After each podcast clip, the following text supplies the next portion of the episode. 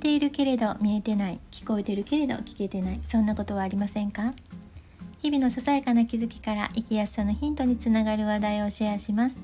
こんにちはリボーンです。今日は学びのための無料サービス利用していますか？とタイトルをつけました。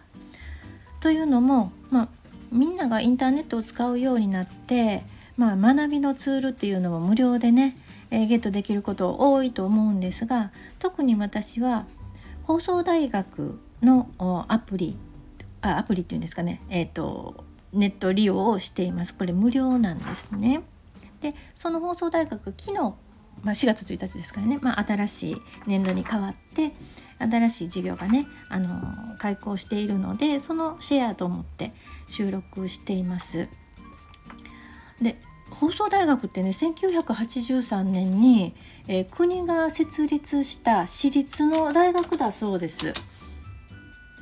でこれは国民一人一人の生涯を通じた学習の支援のために、えー、文部科学省があのこうやっているものなんですけれどもねこの科目数がものすごくたくさんあってねあのラジオだけでも175今数えたんですけどね175科目あります。で多岐にわたっています、まあ、心理学からビジネスから産業から看護から語学本当にたくさんあるんですね。でテレビもあるんですが私は特にラジオで聞いていますラジコで聞いているんですね。で私が興味を持って聞いているのは人間にとって貧困とは何かとか司法強制犯罪心理学特論とか社会福祉実践とか中高年の心理臨床とか精神医学特論とかね。これいいのはえっとねあ姿勢学フィールドって言ったかな、うん、これはあの大学院のものもね聞けるんですね。なので本来放送大学って単位を取得しようと思ったらお金を払わないといけないですけれどもこの聞く分にはね聞くだけであればこうしてねラジコで無料で聞けるのでとってもありがたいなと思いますそしてこの中でもまあこの期間ラジオで流れている分ともう一つもう15回全て収録したものがあの好きなように好きなところから聞けるっていうね科目もあるのでねとっても便利です。でここ最近私あの、まあ、よく報道されているね社会人になって学ぶ習慣のない人が7割いるってね聞くんですけれども私それは本当かなってちょっと疑わしいなと思うんですね。というのは私の周りで学びを深めてない人を見つけるっていうのが難しいぐらいみんなものすごい学んでるなっ思います。まあ、机の上で学ぶっていうことだけが学びじゃないのでねいろんなところでね貪欲に自分のあの好きなことを学んでいるっていう感じがするんですよね。で学ぶっ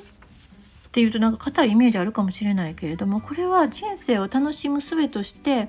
興味を持ったことを深めるっていうのはね、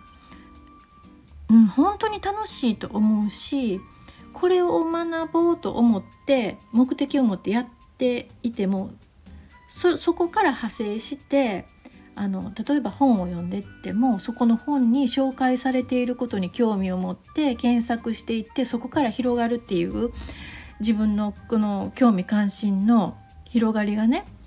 あの増すっていうことあるじゃないですか。なのでこういうまあ無料のものでもねあのこういう学ぶことでその次の学びの枝葉を作ることができるんじゃないかなってこの偶然の出会いっていうのをね